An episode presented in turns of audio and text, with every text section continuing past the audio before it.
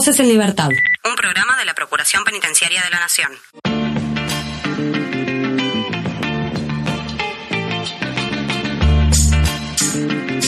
Bueno, tenemos una visita internacional en Voces en Libertad, una persona realmente que tiene un currículum muy, muy, muy extenso. Vamos a hablar de algunos temas, por supuesto, con esta persona. Estamos en comunicación con el, abogado y sociólogo Alberto Ursúa Toledo. Él es director del Centro de Innovaciones Públicas para América Latina. Eh, tiene maestrías en Derecho Penal en la Universidad Jesuita Alberto Hurtado de Chile y en el Gobierno también y Gestión Pública de América Latina. Bueno, realmente ha trabajado eh, muchísimo y muchísimos años eh, en la temática, así que es un gusto tenerlo en comunicación. Y también, además, además de la presencia de Alberto, hoy nos acompaña Gabriela López, nuestra querida productora, en este caso oficiando también en el rol de, de conducción. Así que los saludo a los dos, Gabriela, Alberto, bienvenidos a Voces en Libertad. Muchas gracias, Muchas gracias, Damián. Muchas gracias, Gabriela. Bueno, bienvenidos. Gracias, Alberto.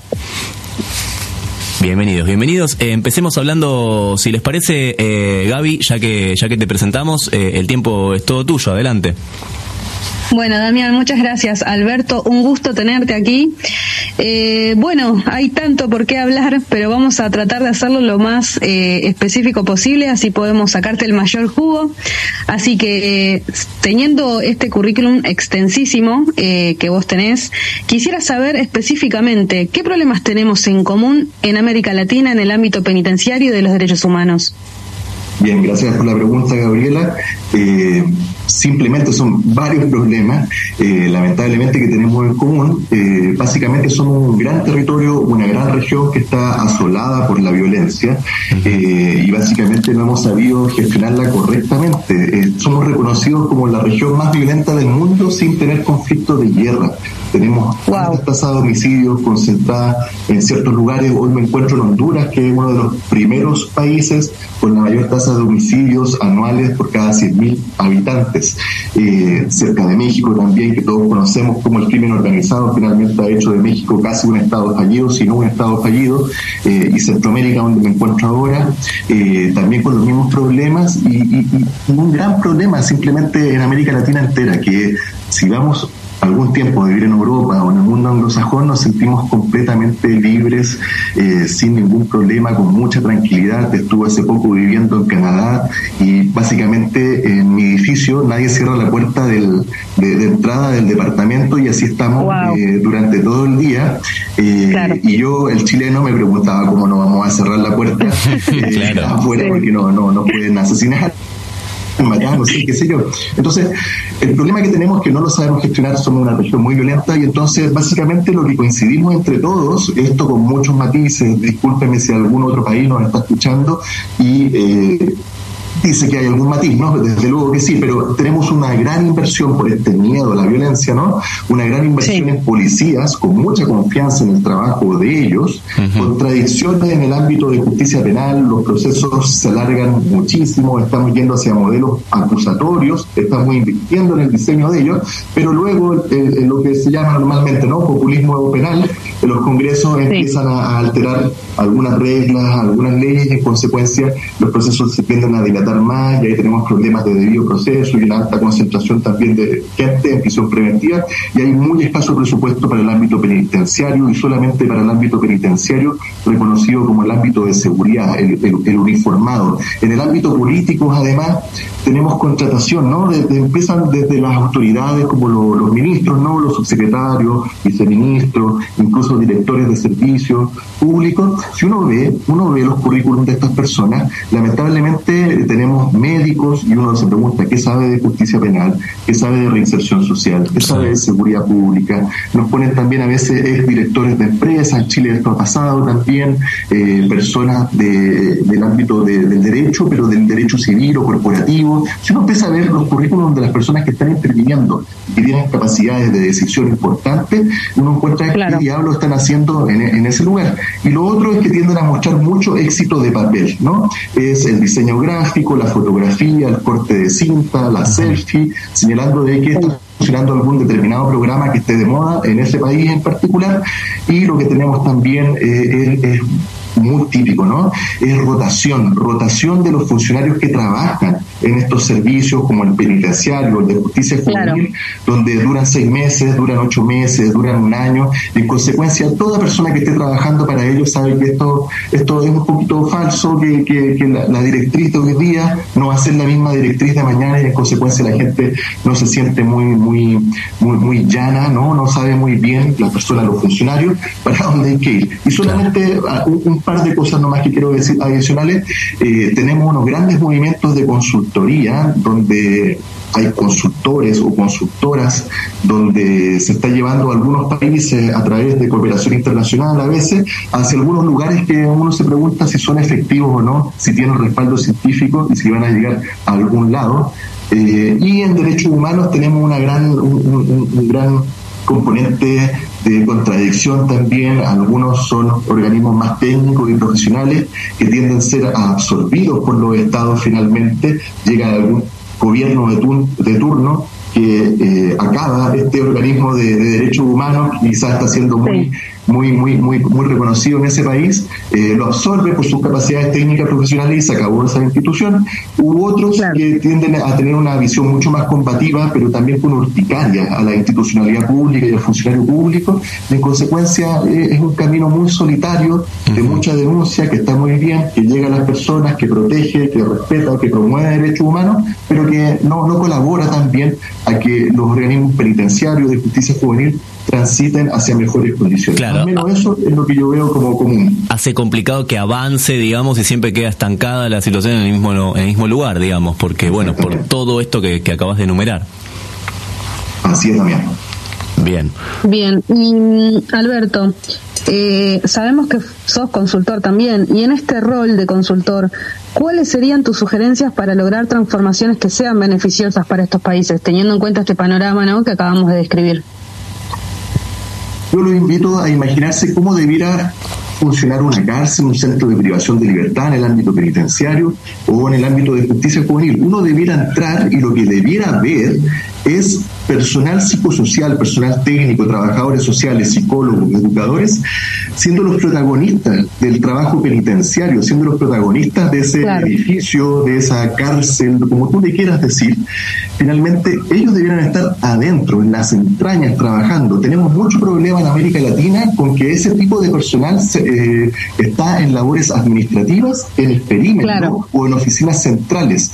No conocen, no conciben, no logran eh, creerte cuando tú les muestras, por ejemplo, profesionales en Uruguay, algunos casos en Chile o en otros casos en la comunidad autónoma de, de, Cataluña o normalmente en el mundo anglosajón, donde están eh, los interventores trabajando 8 o 10 horas, mujeres en módulos de hombres, violadores, homicidas, eh, con, con antecedentes violentos, haciendo su trabajo. Y el personal uniformado simplemente está en un rol secundario, que eso no lo podemos concebir en América Latina, porque lo, entendemos que está con su fusil grande, gigante, con eh, disfrazado de, un militar, con, botas, con palos, eh, haciendo intervenciones de seguridad, y eso lo tenemos como un prisma, es como lo que único que alcanzamos a ver, ¿no? que debiera estar este funcionario. Pero existe un personal civil que no está haciendo su trabajo actualmente, que no lo dejamos hacer su trabajo, y que no tiene los procesos, no tiene eh, la capacitación, no tiene la profesionalización, no tiene toda una estructura organizacional detrás para que puedan hacer su trabajo, para que puedan intervenir y hacer lo que se esperaría de una cárcel, que es que la persona que entró ahí con un riesgo alto, por ejemplo, de cometer nuevos delitos, salga con un riesgo bajo de reincidencia delictiva y que en vez de que se comporte pro-criminalmente, que se comporte pro-socialmente. Y que esta persona finalmente pueda tener una vida sin cometer nuevos delitos o también, y discúlpenme, pero son objetivos terapéuticos, quizás cometer delitos de menor cuantía, delitos menos graves también, eh, de manera tal de que también contribuyamos desde las cárceles, desde el trabajo penitenciario, a la seguridad pública, que es lo que precisamente exige la gente y los políticos, pero que mal resuelven con muchas leyes principalmente, tengamos el presente, por ejemplo, El Salvador metiendo 60.000 personas detenidas arbitrariamente sin tener grandes indicios de que realmente tienen participación en un delito. Y lo que está invirtiendo El Salvador actualmente es en menor seguridad pública en algunos años cuando tengan que liberar a algunas de estas personas. Claro, claro, ya es una, ya la concepción, digamos, ya está, está errada desde, desde, la base, digamos, desde, la creación. Bien. Y Alberto, eh, eh, supe que en estos 40 días estuviste visitando Canadá, Honduras, bueno, lo dijiste hace poquito, próximamente vas a ir a El Salvador. Eh, con toda la experiencia recorrida en estos países, ¿qué contrastes pudiste observar?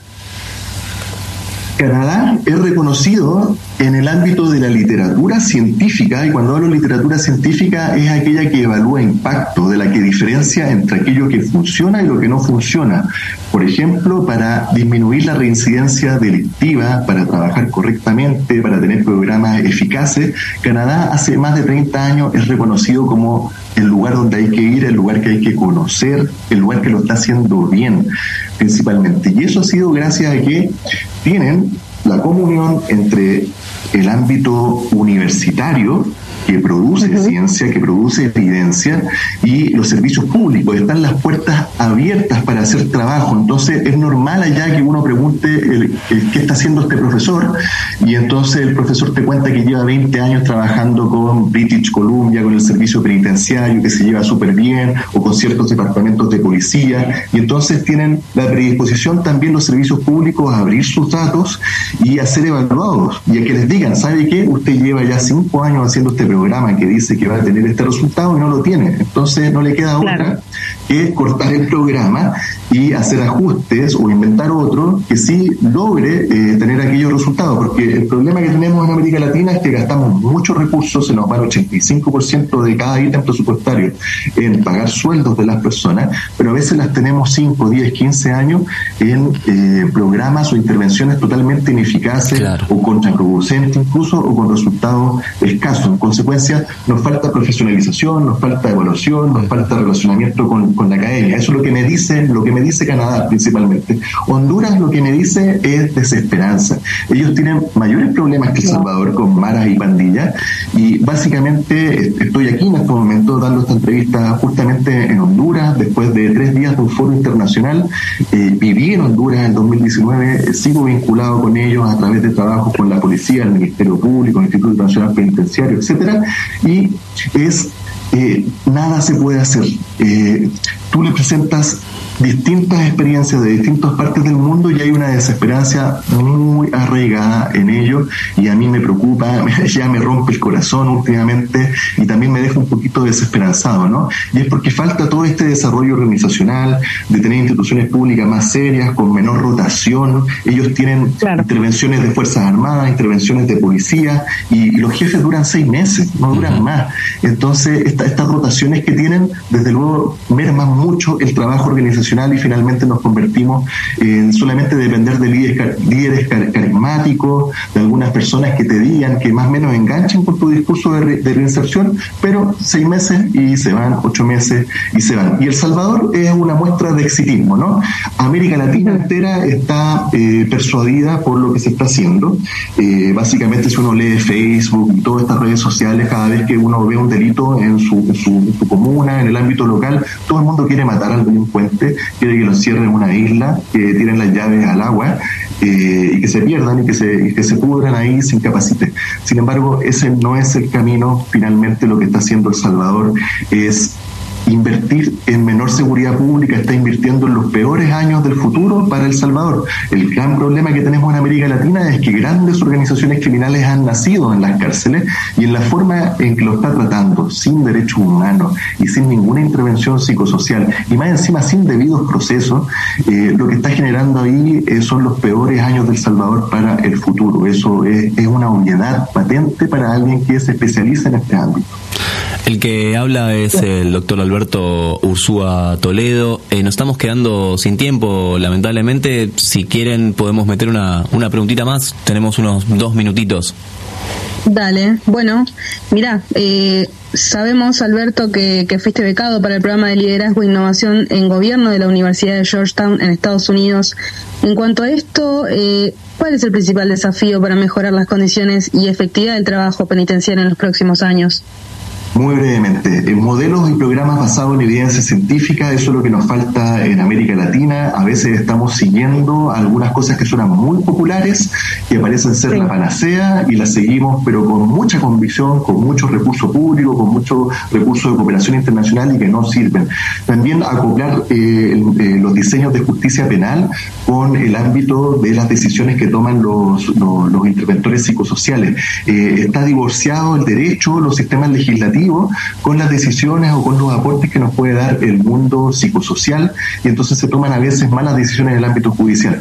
Lo otro, tener innovaciones, experiencias piloto y ojalá generalizar lo que está funcionando bien, de manera tal de no solamente esperar el cambio legislativo para que se puedan hacer cambios y lo que principalmente quiero hacer en esa beca es aprender de mejor manera a convencer y persuadir a autoridades públicas y funcionarios en esta vía principalmente basada en evidencia científica porque de verdad que siento que me cuesta y al resto de las personas que están en esta área también les cuesta mucho porque el discurso de basado en evidencia científica es un discurso pesado también, porque te está diciendo que llevas 5 años, 10 años, 15 años sin evaluar tus programas de intervención, sin evaluar si el presupuesto público que estás utilizando lo estás utilizando bien. Y cuando hacemos las evaluaciones nos damos cuenta que a veces llevamos 10 y 15 años votando el dinero Bien, y entonces desde luego que eso no es muy agradable y desde luego que tengo que todavía seguir mejorando en temas de persuasión para efectos de que nuestros países mejoren. Si lo que queremos es vivir tranquilo, tener sociedades pacíficas y que uno esté tranquilo de que su mujer o su novio o, sus familiares y sus amigos salgan a la calle tranquilos y puedan hacer lo que ellos disfruten y quieran en su tiempo libre, estudiar, trabajar, lo que sea, y que estemos todos tranquilos finalmente. y eso, es vivir en paz. Bien. Eh, Alberto, le agradecemos mucho este rato que se tomó para, para charlar con nosotros, por supuesto. Sabemos que, que en este momento está, está ocupado, obviamente, así que eh, vale, vale el doble todo este tiempo que, que nos destinó. Muchas gracias. Gracias, Damián. Gracias, Gabriel. Gracias, Alberto. Le mandamos un abrazo, hablábamos con Alberto Ursúa Toledo, él es director del Centro de Innovaciones Públicas para América Latina, es abogado, es eh, sociólogo, eh, es alguien que, que, realmente tiene un currículum muy, muy, muy extenso como pueden, eh, como pueden escuchar. Y pasó por Voces en Libertad, le agradecemos mucho.